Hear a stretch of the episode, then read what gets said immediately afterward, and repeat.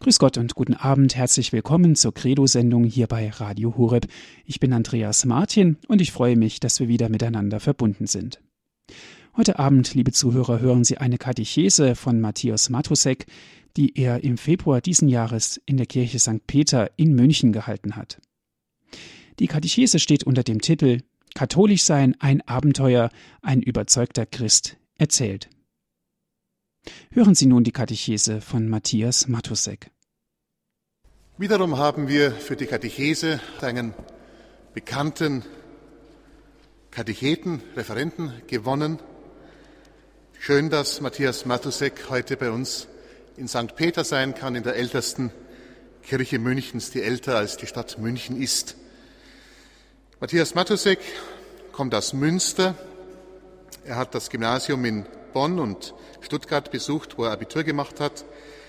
Er hat dann in Berlin an der Freien Universität Amerikanistik und Germanistik und Literaturwissenschaften studiert, hat dann die Deutsche Journalistenschule besucht, wo er mit dem Diplom abgeschlossen hat.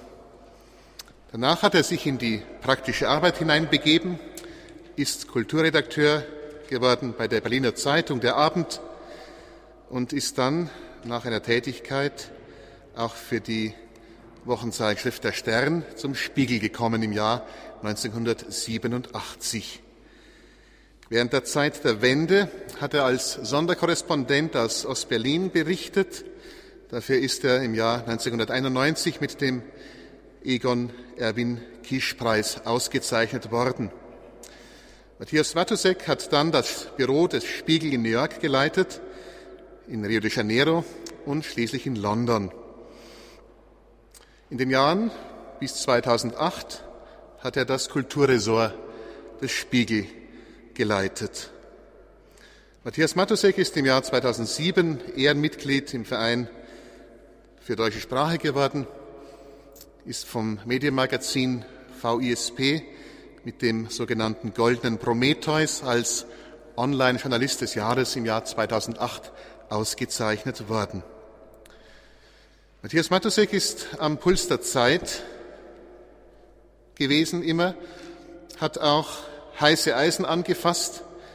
Durch Bücher wie Die Vaterlose Gesellschaft oder Wir Deutschen hat er Themen aufgegriffen, die in unserem Land sehr kontrovers auch diskutiert worden sind.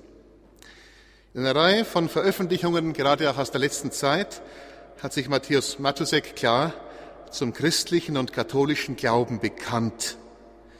Im letzten Jahr hat er in der Deutschen Verlagsanstalt ein Buch veröffentlicht mit dem Titel Das katholische Abenteuer, eine Provokation. Dieses Buch ist sehr unterschiedlich aufgenommen worden.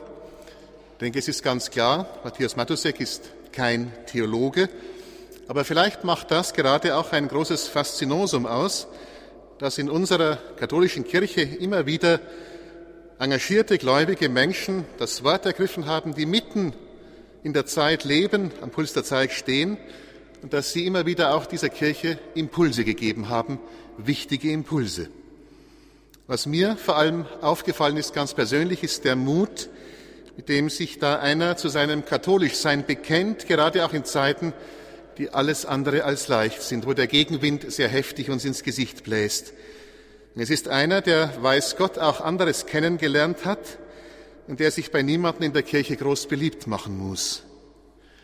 Ich darf Sie jetzt, lieber Herr Matusek, ganz herzlich bitten, dass Sie uns etwas über das Abenteuer des Katholischseins hier sagen zur Katechese am Herz-Jesu-Freitag in St. Peter.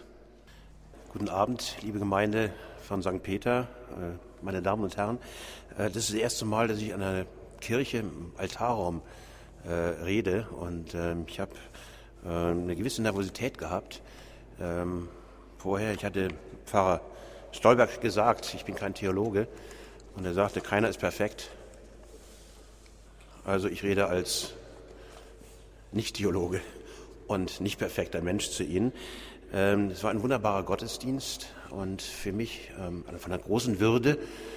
Ähm, Versum, Versum Orientem äh, zum Altar hin, eine Andacht, eine Anbetung.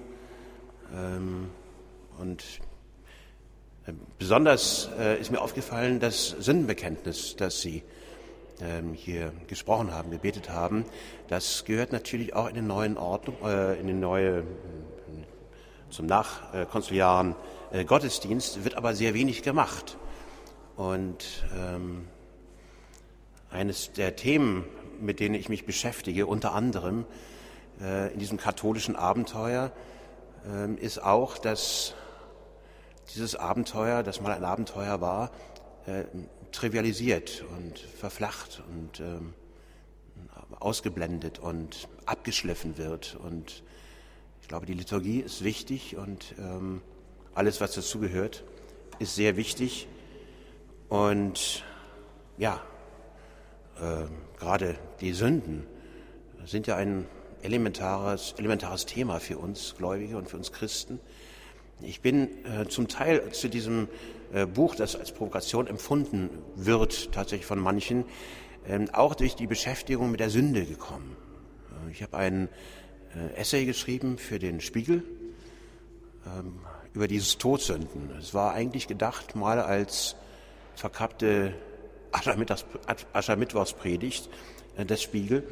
Und ähm, in der Beschäftigung mit der, mit der Sünden, vor allen Dingen, es ging um die Todsünden, ähm, sind mir ganze Bereiche aufgefallen, die wir ausgeblendet haben.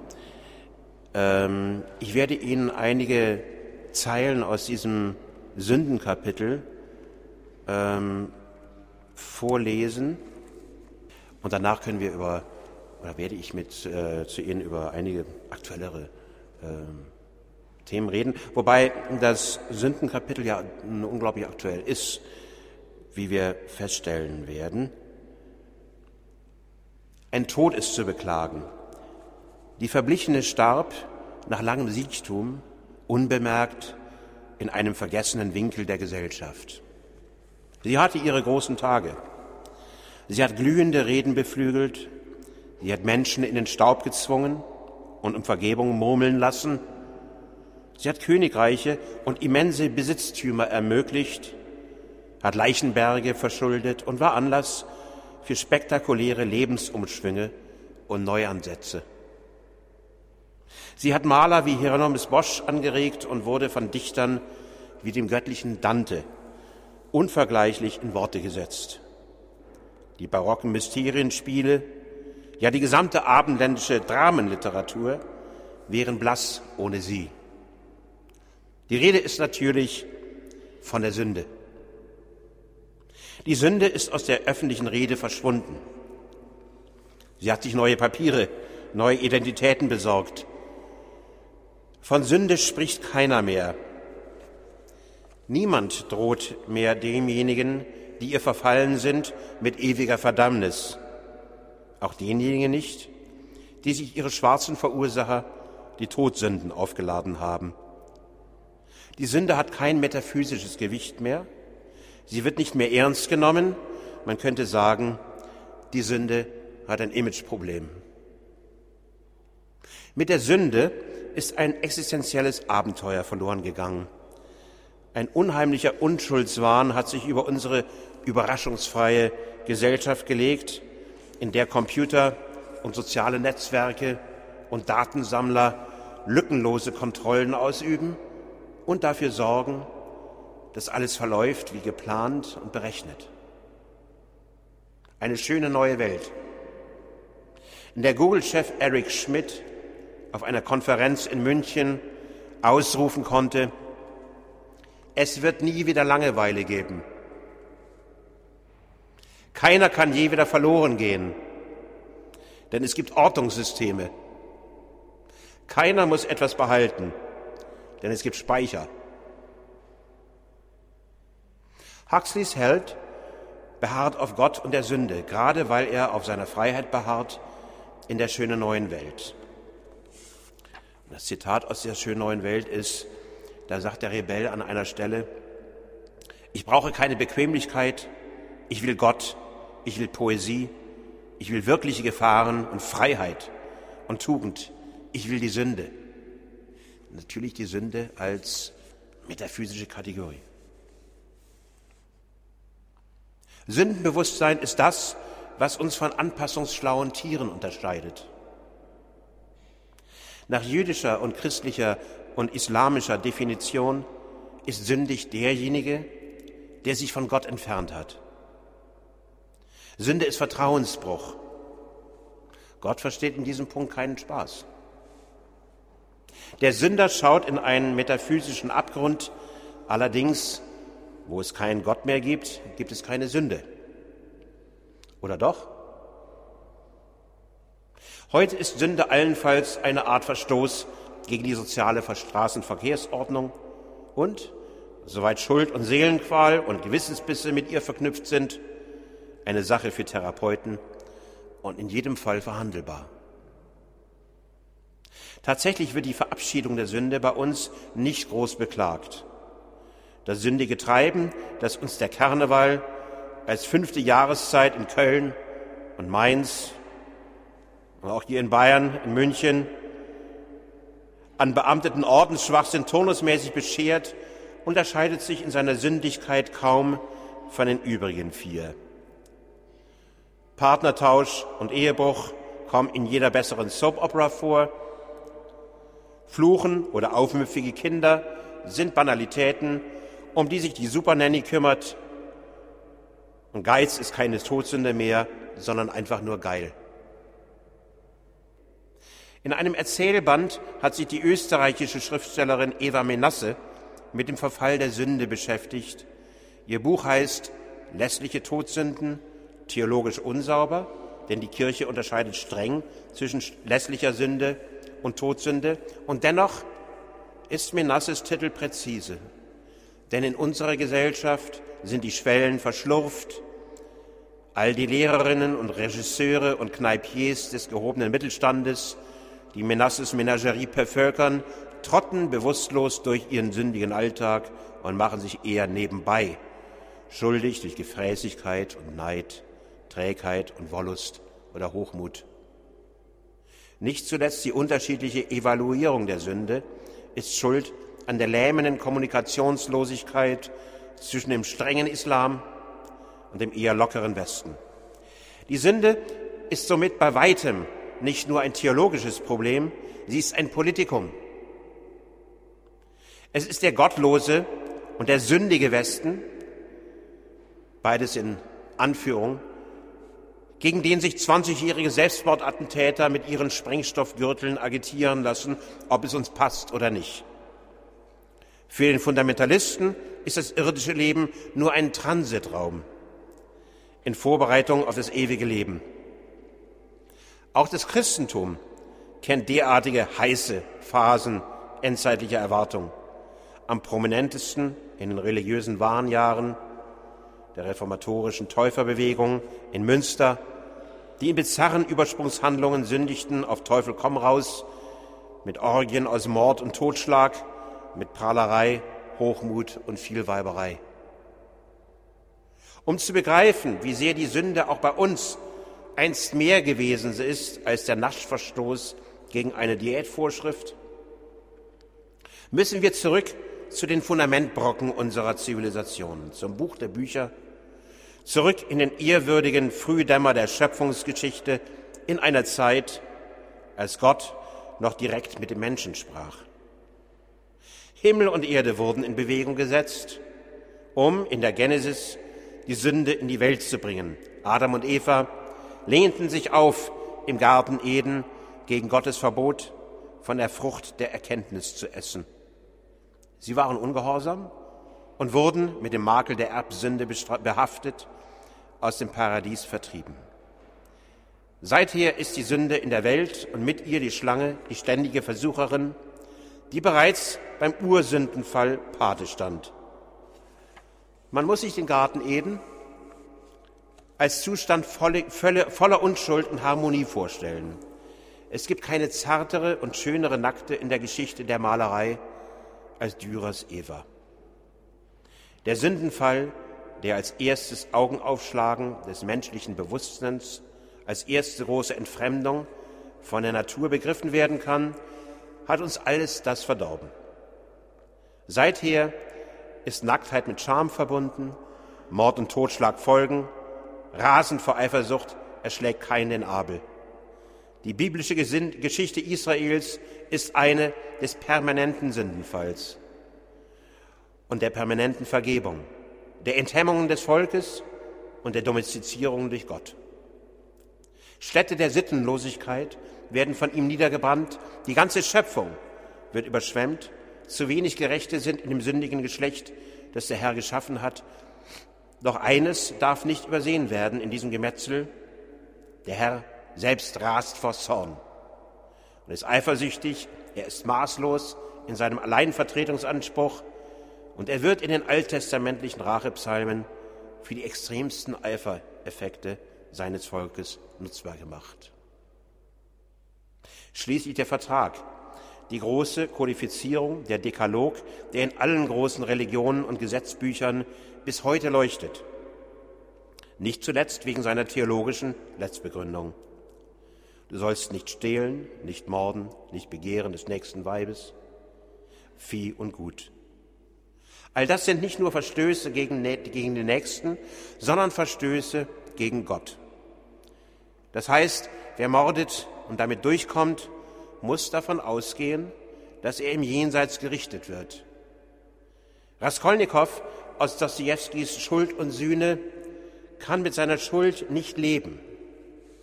Er wird bereuen, gestehen und büßen und erst dadurch innerlich befreit. Das Sittengesetz funktioniert vor allem über das Sündenbewusstsein, das die Entscheidung zwischen Gut und Böse trifft. Ohne den Gedanken an Gott ist dauerhaftes moralisches Handeln nicht möglich. Das wusste schon der Aufklärer Immanuel Kant, dessen tröstender Lieblingspsalm war, der Herr ist mein Hirte, mir wird nichts fehlen. Im Verlauf der Kirchengeschichte, besonders unter Papst Gregor I.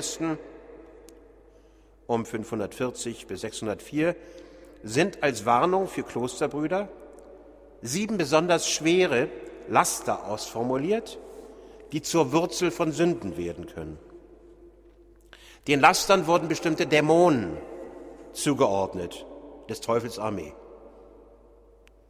So war der Satan für den Zorn verantwortlich, der Mammon für die Habgier, der Leviathan für den Neid, Beelzebub für die Völlerei, dass gerade die Kirche im Verlauf ihrer Geschichte eine besondere Anlage zur Sünde an den Tag gelegt hat, dass sie eifernd und prassend und tötend in die Irre gelaufen ist, gehört zu ihrer ganz besonderen Tragik. Die als Todsünden bekannten Verfehlungen haben eine merkwürdige Eigenschaft. Die ihnen verfallen, müssen nicht bestraft werden, wie diejenigen, die in David Finchers Hollywood-Krimi 7 von einem psychopathischen Serienmörder bestialisch gerichtet werden. Wer sich ihrer schuldig macht, straft über kurz oder lang sich selbst und macht das eigene Leben zur Hölle. Bei genauerem Hinschauen erweist sich die Kirche in ihrer Todsündenlehre als kluge Psychologin. Der Aufruf zur Vermeidung der Todsünden kann auch als Anleitung zu guter Lebensführung verstanden werden zu aristotelischer Mäßigung, die selbst Buddhisten lächelnd unterschreiben würden. Im Takt der Sünde tanzt, Mensch, das, tanzt das Menschengeschlecht bis heute. Der Hochmut führt die Reihe an, gefolgt von Geiz oder Habgier, Genusssucht oder Wollust, Zorn oder Rachsucht, Völlerei oder Selbstsucht, Neid, Trägheit des Herzens. Lauter gute Bekannte, so vertraut, dass sie nicht mehr groß auffallen im Maskenball unserer Zeit. Sie fallen nicht mehr auf, weil sie so universell geworden sind. Und dann führe ich im Einzelnen aus, wie universell und wie aktuell äh, die verschiedenen Todsünden sind. Die Gier. Nichts hat die Welt so sehr vor den Abgrund gefahren in den letzten Jahren wie die Todsünde der Gier. Der Zorn. Die Welt ist überschattet von politischem und religiösem Zorn, Terrorismus, heilige Zorn. Ich habe mich vorhin mit meinem Kollegen äh, Alexander Kistler darüber unterhalten, ob es gerechten Zorn gibt. Es äh, gibt die berühmte Stelle in den Evangelien, als äh, Jesus mit der Peitsche die Hände aus dem, aus dem äh, Tempel jagt. Und da Jesus ja der sündenfreie Mensch ist, wahrscheinlich gibt es auch einen, einen Zorn, der gerechtfertigt ist. Und, aber äh, wie gesagt, es ist, sind viele, das sind viele ähm, sind Erwägungen wert, Überlegungen wert. Die Todsünden sind keine mittelalterlichen äh, Vorstellungen, sondern die Todsünden sind eben im Alltag und sind sehr vital und sind immer, sind häufig Ursache zur, zum, zum Unglück und zur, äh, zur Verfehlung. Und ähm, ich habe heute ein Interview gelesen in der Zeit, Glaube und Zweifel, mit äh, Ihrem verehrten Erzbischof Marx. Und in diesem Interview äh, bekennt selbst der Erzbischof, dass er sich der, also dass es die Sünde der Eitelkeit und so weiter gibt. Und er ist tatsächlich ähm, an einer bestimmten Stelle macht er sich auch der, der Verfehlung der, des Zornes äh, schuldig, denn er wird gefragt, ob es stimmt, dass er in einem prächtigen Rokokopalast äh, wohnt, während sein Vorgänger eine bescheidene äh, Gemeindewohnung gehabt hätte. Und da ist er dann richtig wütend. Aber er fängt sie auch gleich wieder ein und dann sprechen sie über Zorn, er und der Interviewer. Und das ist, da sieht man also, wie nah für uns alle ähm, die Sünden sind, die Todsünden, die Wurzelsünden, die Charaktersünden und wie sehr sie uns zu schaffen machen. Und ähm, in, meinem, in meinem Essay ähm, wird vor allem einer durchgeführt, der sich wahrscheinlich aller sieben Charaktersünden immer wieder zu, äh, äh, schuldig gemacht hat. Und das ist, das ist ein gewisser Politiker. Nach diesen Streifzügen durch unsere lasterhafte Gegenwart müssen wir mehrere Schuld, Schuld, Schlussfolgerungen ziehen. Die erste ist, dass, jetzt kommt der Name, Silvio Berlusconi für ein Klosterleben überhaupt nicht geeignet ist. Die zweite, dass wir anderen es auch nicht sind. Die Schlange mit ihren Todsünden denkt gar nicht daran, sich aus dem Staub zu machen. Ganz im Gegenteil. Sie hat es sich gemütlich gemacht in unserem Alltag und richtet größere Schäden an, als wir es uns vorstellen können, wenn nicht für unser individuelles Seelenheil, so doch für die Gesellschaft. Allerdings scheinen von Zeit zu Zeit, zumindest in der katholischen Kirche, einige Auffrischungen und Spielanpassungen nötig. Statt der charakterlichen Todsünden verdammt sie nun nackte Tatsünden. An erster Stelle sieht sie den Konsum und Handel von Drogen. Es folgt, höchste Zeit, der Missbrauch von Kindern und Jugendlichen, außerdem im Sündenkatalog der moderne Umweltverschmutzung. Abtreibung, Genmanipulation, Profitgier, die andere in die Armut treibt, exzessiver Reichtum. Bis auf die Sache mit der Abtreibung eine völlig unkontroverse Liste. Was aber machen wir mit denen, die sich schuldig gemacht haben? Wie überhaupt gehen wir mit der Sünde um? Wenn wir Geschöpfe Gottes sind, hat er nicht auch das Böse in uns geschaffen? Tut sich da nicht ein Engpass in unserer Freiheitserfahrung auf? Schuld bedeutet die Verletzung einer kosmischen Urordnung, wie sie sich in der Genesis-Erzählung vom Garten Eden spiegelt. Im Chaos nach der Vertreibung sollten religiöse Grundregeln Identität schaffen. Ihr Bruch, also die Sündenerfahrung, erzeugt Selbstzweifel, Angst, Scham. Die Psalmen sind voll davon. Mit der Menschwerdung Gottes in Jesus ändert sich die Lage im Römerbrief konzentriert sich Paulus ganz auf die Schuldfrage. Die neue Freiheit wird nicht mehr von der Gemeinschaft und der Torah gestiftet, sondern durch das vorbehaltlose Vertrauen in Jesus und seine Auferstehung. Sehr viel später wird der protestantische Existenzphilosoph Søren Kierkegaard diesen Gedanken aufnehmen. Aus Verzweiflung, aus der Verzweiflung über die Sünde und der Angst heraus hilft nur der Sprung zu Gott der Weg aus der Schuld läuft allein über tief empfundene Reue. Selbst unsere Rechtsprechung mag nicht darauf verzichten. Ein reuiger Angeklagter kann mit Strafmilderung rechnen. Wie viel mehr gilt es für das letzte Gericht?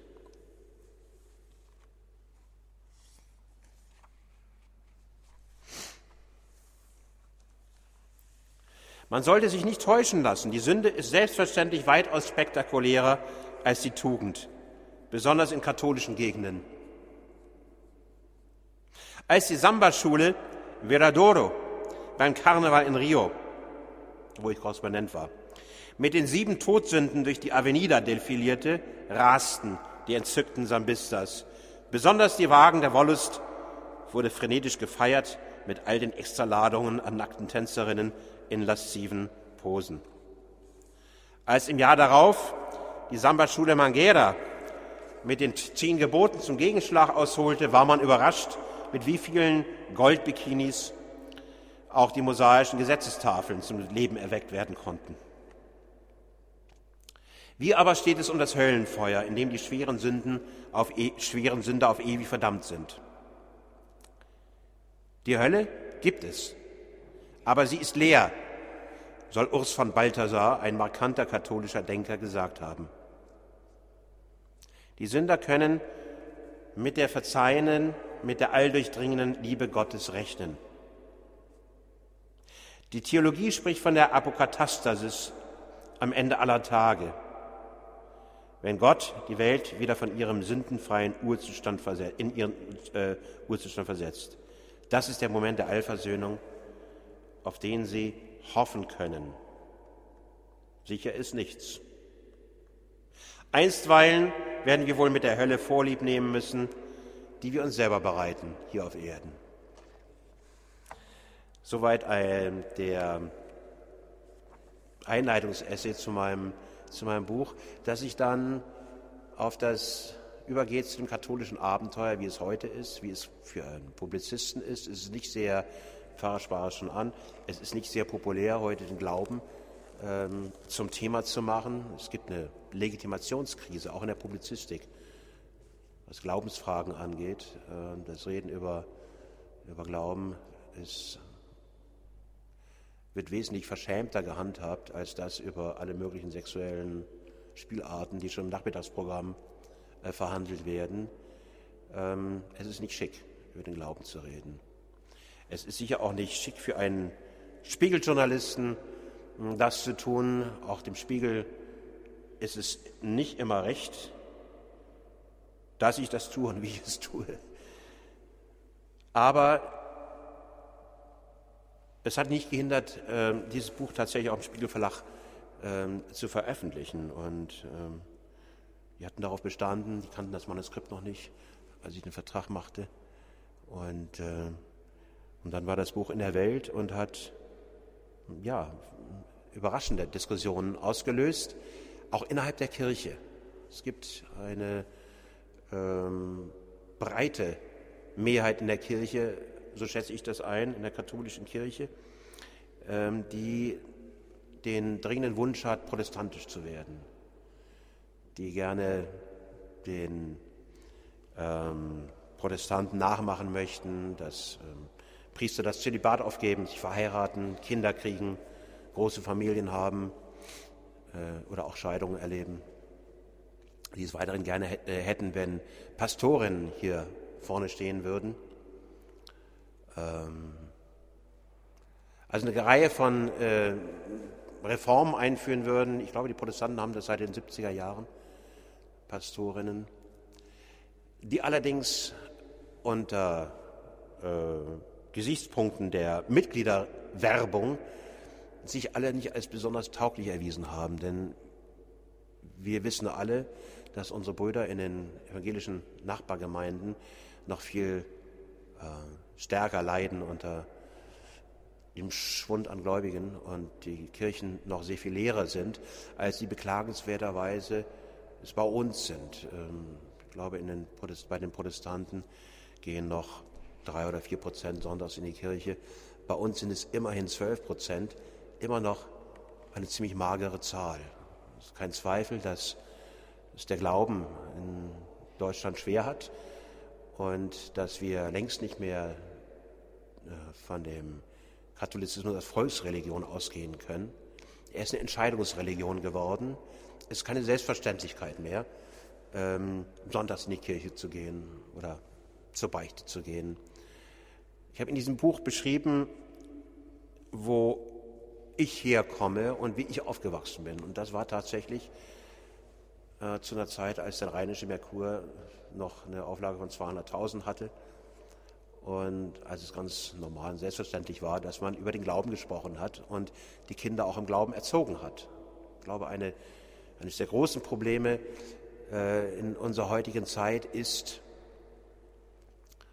dass die Eltern den Glauben nicht mal an ihre Kinder weitergeben, weitergeben können. Oft kommen dazu prekäre Familiensituationen. Wir haben nicht nur eine, einen Glaubensfund, sondern wir leben auch in einer Scheidungsgesellschaft. Und ähm, Väter sind als Rollenmodelle mehr oder weniger abgeschafft. Die Väter, das ist eine andere Geschichte, die Väter oder der Vater als, als Institution war spätestens, spätestens 68 äh, sozusagen in der antiautoritären Bewegung ähm, zur Seite geräumt worden. Die Vätergeneration war die schuldige Generation und hatte ihren Kredit verspielt. Ähm, all das führte im Laufe der Jahrzehnte natürlich zu einer Abflachung und zu einer Auflösung von Familien und familiären Bindungen und damit auch zu einer Verblassung oder Ausblassung äh, des Glaubens und ähm, der Verrichtungen und der Rituale, ähm, die damit äh, verbunden sind. Ähm, ich hatte einen Priester in New York, der ähm, Reverend O'Connor, der sprach mal über das Ritual und den Glauben. Der ähm, hat einen sehr wichtigen und sehr klugen Satz gesagt. Der sagte, ein Ritual ohne Glauben ist leer. Aber ein Glauben ohne Ritual wird gestaltlos. Und ich habe heute Abend erlebt in dieser Messe, wie schön und wie wichtig es ist, ein Ritual zu haben wie die heilige Messe. Mit ihren Abläufen, mit ihrem mit ihrer Steigerung aus Gebeten und äh, Lesungen, Evangelium und schließlich das Sakrament, die heilige Wandlung, äh, das Knien, das Singen. All das hilft mir zu glauben und glaube, dass es anderen Leuten auch so geht. Und da haben wir auch einen Schatz zu verwalten, den wir hüten sollten und den wir nicht so leicht preisgeben sollten. Kürzlich erzählte mir ein Bekannter, er war in einer, in einer Kirche, da hat eine Pastorin zur, äh, einer evangelischen Kirche, eine Pastorin zur Illustrierung, ähm, was der Heilige Geist ist, eine Holztaube in der Kirche rumfliegen lassen. Und da muss ich sagen, ähm, da wird es dann wirklich ein alberner Schabernack. Und da sind die Schwellen so tief gelegt, dass es auch nicht mehr spannend ist, über die Schwelle hinwegzutreten. Ich glaube, die Kirche in diesen Tagen Kirchen in diesen Tagen täten gut daran, ihr Tafelsilber, ihr theologisches Tafelsilber, ihr Besteck, ihre Liturgien zu pflegen und auf sie zu achten.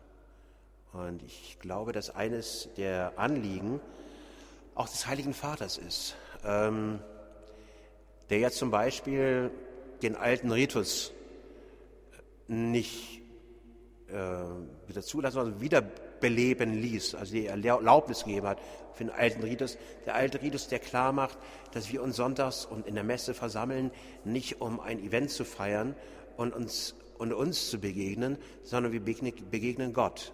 Wir versammeln uns, um gemeinsam Gott anzubeten und zelebrieren Richtung Altar. Und ähm, ich finde das eine, eine sehr wichtige Initiative. Äh, von dem Papst, dem Heiligen Vater, sind eine, in, im Laufe seiner Zeit als Papst eine ganze Reihe von ganz wichtigen Initiativen ausgegangen. Und ich glaube, sein letzter Besuch, sein Deutschlandbesuch hat klargemacht, wie er die Kirche bei uns sieht und wo er die Schwerpunkte setzt. Ähm, es fing an mit der, na, es fing ja schon an mit der, mit der Ankunft äh, und der Begrüßung durch unseren Bundespräsidenten. Jeder hatte ja einen Wunschzettel dabei für den Heiligen Vater und der Bundespräsident hat dann vorgelesen, dass der Heilige Vater doch bitte seinen gebrochenen Lebenslauf reparieren möchte. Und ähm, kurz darauf war Lammert, unser Bundestagspräsident, dran und sagte also, ohne Reform, Heiliger Vater, kommen Sie hier nicht wieder weg. Und dann hat der, hat Papst, der Papst Benedikt ist im Bundestag aufgetreten. Und wie wir alle erlebt haben und dann auch Tag danach äh, in der Zeitung nachlesen durften, ähm, hat er einen Eindruck gemacht wie ein wirklich ein, ein, kluger Blitz. Ähm, er hat wirklich die Abgeordneten, die ja im Vorfeld äh, mehr oder weniger laut protestiert hatten, der Papst war eingeladen worden, ähm, dass er da spricht. Er hat die Abgeordneten dazu gezwungen, sich nach oben zu strecken, auch intellektuell nach oben zu strecken. Ganz wunderbar den Grünen klargemacht, was die grüne Idee ist. Ja, dass ein rein technischer Begriff von Natur die Natur vor Ausbeutung nicht schützt, sondern dass wir schon daran denken sollten, die Natur ist ein Geschenk Gottes. Ähm, und dann hat er, er hat das Naturrecht gesprochen, und dann hat er abends in der, in der, im Gottesdienst im Olympiastadion, äh, das bis auf den letzten Platz voll war. Wir haben ja im Vorfeld zu diesem Besuch erlebt, wie zunächst eine kleine Messe in Regina Martyrum in Berlin gedacht war. Da passen, glaube ich, 23 Leute rein. Und dann ist, da haben die deutschen Bischöfe doch festgestellt, dass, dass der Bedarf nach dem Papst ja doch ein bisschen größer ist. Dann dachte man an einen bisschen größeren Veranstaltungsort vor dem Schloss Charlottenburg und plötzlich war das Olympiastadion voll. Und der Heilige Vater hat an dem Abend äh, ein wichtiges Thema schon genannt in seiner Predigt. Und zwar hat er gesagt, dass Kirche kein Wunschkonzert ist. Wir haben die Kirche als Geschenk übernommen. Und in dieser Kirche, die müssen wir hüten, in dieser Kirche wächst unser Glaube. Und ähm, es ist ja äh, von, vor allen Dingen von der Presse, auch von dem Spiegel, ähm, im Vorfeld immer wieder gesagt worden, der Papst ist im Grunde genommen unbelehrbar. Der Spiegeltitel hieß, der Spiegeltitel hieß Der Unbelehrbare. Ja, ich hatte, da wir der Spiegel ein liberales Blatt ist, hatte ich die Möglichkeit, auch ein Essay äh, beizusteuern. Und bei mir war der Papst nicht der Unbelehrbare, sondern der Unbeugsame.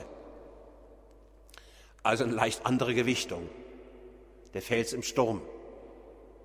Und ich musste an eine wunderbare Szene denken.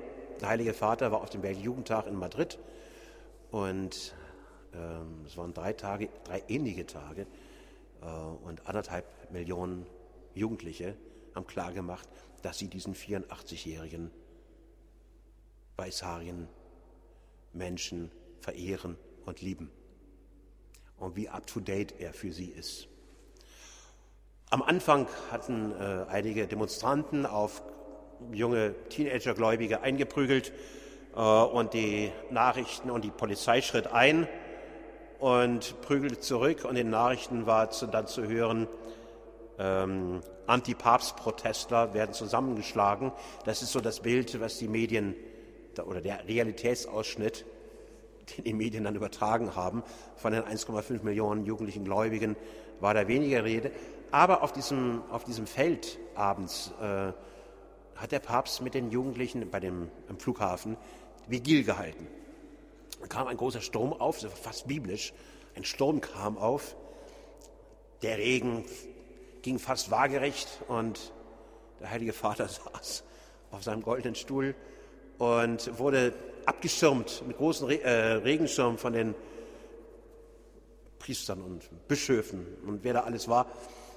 Und da sah die Kamera, sah man die Kamera von der Seite auf den Heiligen Vater gekriegt. Man sah, dass der Heilige Vater lächelte.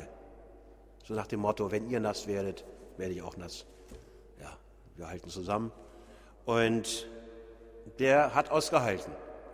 Und das ist für mich eine der Signaturen ähm, des Heiligen Vaters, seiner Amtszeit, ist einer, der aushält, einer, der Kurs hält und einer, der tatsächlich ja, einen, einen Auftrag erfüllt und den Auftrag bis zuletzt erfüllen möchte. Und er hat auch deutlich gemacht, und mir wurde deutlich, dass die Kirche Weltkirche ist. Dass die Kirche nicht aus ähm, aus 20 deutschen Bischöfen besteht, Die Deutschen, wir Deutschen, Gläubigen, die wir große Schwierigkeiten haben, zunehmend äh, mit Glauben, ähm, wir sind zwei Prozent. Zwei Prozent der, der, des Kirchenvolkes, der 1,2 Milliarden in der Welt. Ich dachte mir, vielleicht manchmal sollten wir uns nicht so wahnsinnig wichtig nehmen. Und es waren in Berlin dann all die Forderungen auch erneut an den Papst, an den Heiligen Vater angetragen worden. Also, dass man sich überlegt, ähm, Viri probati und das Zölibat aufheben und, und, und, all diese Geschichten. Und ja, und er hat klar gemacht, er kann es eigentlich nicht. Er ist hier Beauftragter Gottes. Der kann, hat eine Kirche zu führen äh, für den ganzen Erdenkreis und kann nicht auf die Sonderwünsche von einigen ähm, liberalen und progressiven Mannheimer ähm, äh, Studenten oder Lehramtskandidaten eingehen. Und ähm, das hat er sehr unerschrocken und sehr konsequent gemacht. Und dann hat er eine ganz eine weitere Botschaft hinterlassen, die ich für ziemlich zentral halte. Er hat für, von Entweltlichung gesprochen. Was ist Entweltlichung? Darüber war heute das Interview mit dem äh, Kardinal Marx äh, zu lesen. Der Kardinal meinte, äh, die Entweltlichung, das hat der Papst eigentlich nicht so gemeint, wie er es gesagt hat. Papst hat es, also, der Papst hat es anders gemeint. Ähm, das heißt nicht, dass die Kirche sich jetzt ähm, ein bisschen zurückziehen soll von zu viel Äußerlichkeiten und Pracht und so weiter, sondern es muss man anders verstehen. Ähm, ich bin da nicht ganz der Meinung von Kardinal, Kardinal Marx. Ich glaube, der Papst hat genau das gesagt, was er sagen wollte. Er hat es auch so gemeint und er hat gesagt, Leute, es gibt wirklich, unser Auftrag ist was anderes, als Komitees zu bilden, Gremien zu bilden, äh, Jobs zu schaffen und ähm, unser Auftrag ist tatsächlich es geht um unseren Glauben. Es geht darum, dass wir unseren Glauben in die Welt raustragen und nicht irgendwelche Planstellen oder irgendwelche Diskussionspapiere. Es geht darum, dass wir den Mitmenschen vorleben, was Christsein bedeutet. Und dass Christsein nicht bedeutet, ähm, möglichst ähm, nicht anzuecken, und nicht bedeutet, möglichst smooth und einfach im Mainstream mitzuschwimmen, äh, sondern Christsein kann manchmal auch bedeuten, sich einfach hinzustellen und sagen, sehr lutherisch, hier stehe ich und ich kann nicht anders. Und ähm, ich glaube, dass eine der Gefahren bei uns darin besteht und auch beim Episkopat darin besteht, dass sie doch sehr versuchen, weil sie sehr staatsnah auch alle aufgestellt sind, sehr versuchen, dem Mainstream ähm, zu passen. Aber da sagt Paulus, dazu sagt Paulus an einer Stelle, äh, ich finde sie jetzt nicht, aber er sagt, wer kein, in dem Sinne, wer kein Ärgernis ist vor der Welt, äh, der, macht, der macht es falsch.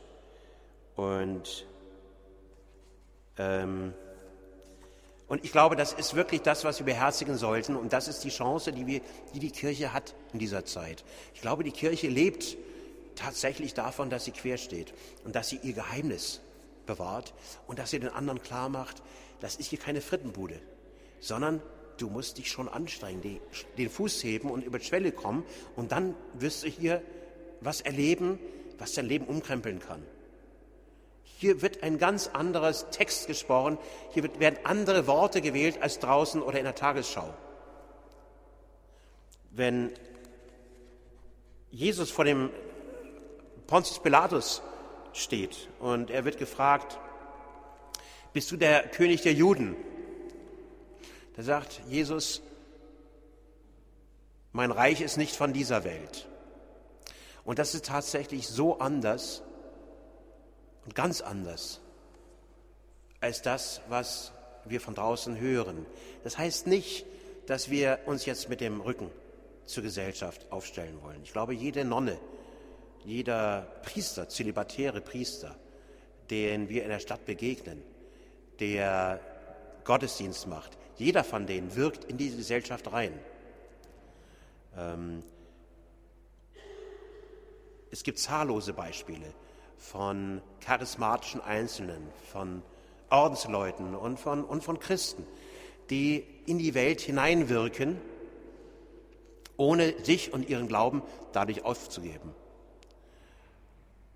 Und ich glaube, wenn wir eine Lehre aus dem ziehen wollen, äh, was der Papst uns zu sagen hat und wo er die Kirche gerne hinführen möchte, ist es das, dass wir ihm trauen und sagen, ja, da ist was dran.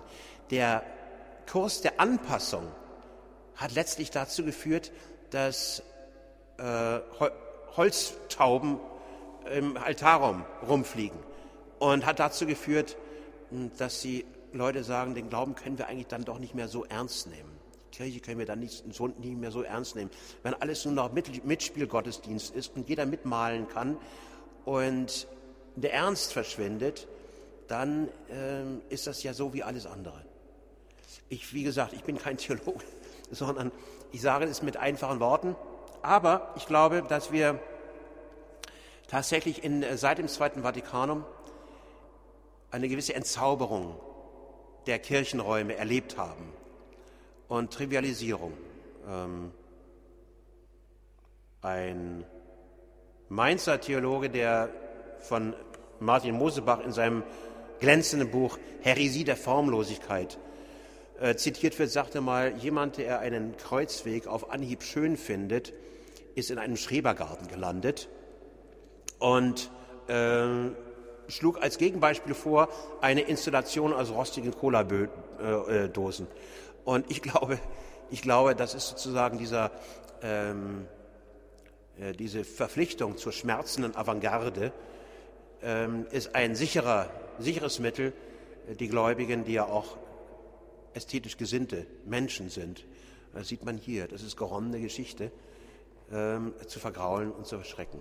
Und das Wunderbare am Katholizismus ähm, ist eben die Formensprache auch erlebt.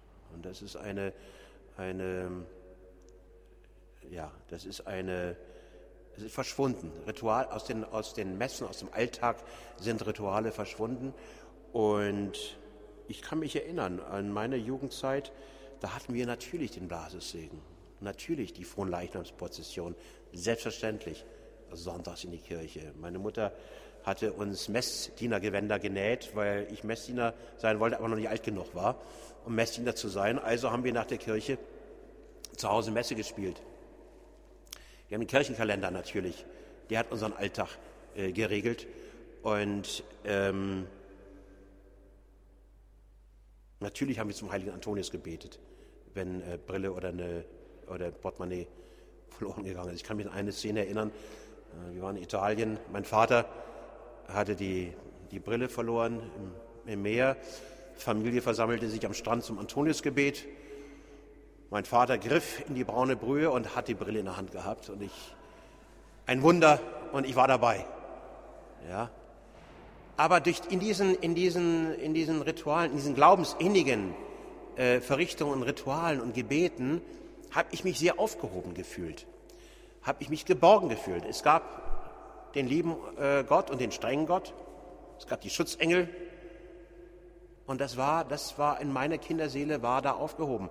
Und wenn ich jetzt äh, heute erlebe, wie schwer es geworden ist, für viele Glauben weiterzugeben, liegt das ein bisschen auch daran, dass unser Glaube und dass die Sprache der Kirche gestaltlos geworden ist, dass sie zu abstrakt geworden ist, dass sie ähm, ja, versucht äh, sozusagen eine, eine Olympiade von missgünstig beäugten Denksportlern zu werden, äh, statt zu den Herzen zu reden und zu den Sinnen zu reden.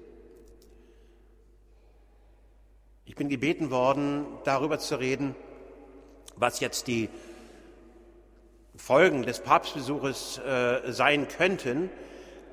Und eines ist ganz sicher, wir werden noch mal über das zweite Vatikanum reden, das 50-jährige Jubiläum nächsten Jahr. Und da wird man vielleicht noch mal darüber nachdenken, ob nicht vielleicht doch was schiefgelaufen ist. Ja, ob die die Konzilsdenker und Konzilsgründer doch vielleicht was anderes vorhatten, als das, was in den letzten fünf Jahrzehnten daraus geworden ist.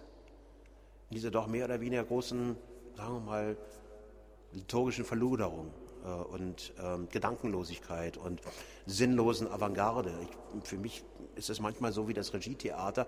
Das hat auch die Theater leer gespielt, leer gefegt. Jeder dritte Hamlet war nackt und hat ein Maschinengewehr in der Hand gehabt und man wusste nicht mehr, worum es geht. Ich war kürzlich mit meinem Sohn im, im Theater, da war die Drei-Groschen-Oper und da sind die Leute dauernd mit dem Fahrstuhl hoch und runter gefahren. Mein Sohn hat mich gefragt, was soll denn das? Ich konnte es ihm nicht erklären. Steht nicht im Text. Und vielleicht sollten wir wieder ein bisschen darauf achten, was im Text ist bei uns. Im Text steht und im Evangelium. Und ich glaube, das ist das, was der Papst eigentlich hinterlassen wollte, was er uns sagen wollte.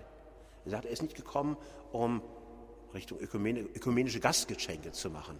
Es geht nicht. Er kann ja nicht äh, sagen wir mal, äh, zu dem Präses Schneider freundlich zu sein, sagen, okay, äh, jetzt gehen wir mal alle zusammen zur Kommunion. Das katholische Eucharistieverständnis und Kommunionsverständnis ist ein anderes als das der, der protestantischen Glaubensbrüder. Und ich glaube, dass man verstehen muss, dass in solchen Fragen, in solchen äußerlich, meiner Ansicht nach äußerlichen Fragen, dem Papst die, ähm, die Hände gebunden sind. Aber dass es viel mehr darauf ankommt, die Kirche von innen zu erneuern, aus dem Glauben heraus zu erneuern. Und da gibt es unglaubliche Möglichkeiten. Ähm, Heilige Vater hat das Jahr des Glaubens ausgerufen und das ist die nächste große Herausforderung für uns. Und ich glaube, ähm, wir werden, wir werden, sind, sind, wären gut beraten, wenn wir die Anregungen des Heiligen Vaters äh, tatsächlich auch ernst nehmen und nicht dauernd sagen würden, ja, das hat er anders gemeint, hast du nicht sagen können. Ähm, aber und dann ist es so, dass die Kirche natürlich ein, natürlich ein langes Leben und großes Leben vor sich hat. Wir kommen in Zeiten hinein, wo tatsächlich wieder gefragt werden wird, wo ist der Sinn? Sehr viele Menschen wandern ab in irgendwelche äh, spirituellen oder kirchlichen Hobbykeller und basteln sich ihre, ihre eigenen Religionen, weil die Kirche sie nicht mehr ansprechen kann oder weil die Kirche unernst geworden ist. Und ich glaube, die katholische, besonders die katholische Kirche, wird die Menschen erreichen, wenn sie sich als das gibt und präsentiert, was ist, nämlich die katholische Kirche mit all ihren Geheimnissen, mit ihrer großartigen Tradition. Und wenn ich vorhin von den Todsünden gesprochen habe und von Gier und Völlerei und den anderen guten Genossen, es gibt auch das Gegenbild Menschen. Der Mensch ist nicht nur gierig und nicht nur äh, auf Völlerei und und äh, Wollust und so weiter ausgerichtet, sondern auch was anderes. Er ist auf Groß, Großherzigkeiten, Großzügigkeiten, auf Sinnsuche ausgerichtet. Ähm, der Philosoph Peter Sloterdijk hat jetzt mit einigen Freunden in Paris einen Preis verliehen, den er den Fürst Mischkin-Preis nennt. Ich weiß nicht, ob Sie den Helden von Dostoevskis Idiot kennen noch. Äh, Fürst Mischkin, eine Christusfigur, einer, der sehr naiv ist und der großherzig ist, von allen immer betrogen wird, aber das macht ihm nichts. Er schenkt. Die Geste des Schenkens. Und äh, der Peter Sloterdijk meint, vielleicht nicht zu Unrecht, dass wir daran denken sollten, dass der Mensch eben nicht nur gierig ist, sondern auch ein Bedürfnis hat, gut zu sein und für andere da zu sein. Ich glaube, das kann auch durch die Kirche äh, gestaltet werden und klargemacht werden. Ich glaube, die, das Christentum in seiner 2000-jährigen Erfolgsgeschichte wäre nicht äh, diese Weltreligion geworden, aus einem kleinen Sprengsel von, von, von Jüngern in, in Palästina, ähm, wenn es nicht diesen Impuls auch gegeben hätte. Die ersten Christen ähm, waren Kommunarden, waren Leute, die alles geteilt haben, die sich hergeschenkt haben, die sich aufgeopfert haben und dadurch den Römern ein Ideal vorgelebt haben, was sie plötzlich dann auch spannend fanden. Nach all den Martyrien, die die ersten, ersten Jünger und Blutzeugen Jesu äh, äh, hinter sich gebracht hatten. Und plötzlich stehen wir hier und haben eine, in einer Kirche, eine wunderbare Kirche und sehen, dass sozusagen diese Botschaft Jesu sich durchgesetzt hat. Und sie wird sich jetzt weiter durchsetzen. Und wir sollten dieser Botschaft Jesu vertrauen und äh, nicht ängstlich sein. Und das würde ich unserem Episkopat und unseren, unserer katholischen Gemeinde einfach raten. Und ich würde sagen, stolz zu sein, stolz, natürlich demütig, aber auch stolz zu sein darauf, der katholischen Kirche anzugehören. Denn die katholische Kirche ist doch was Wunderbares. Ich bedanke mich sehr für Ihre Geduld. Schönen Abend. Danke.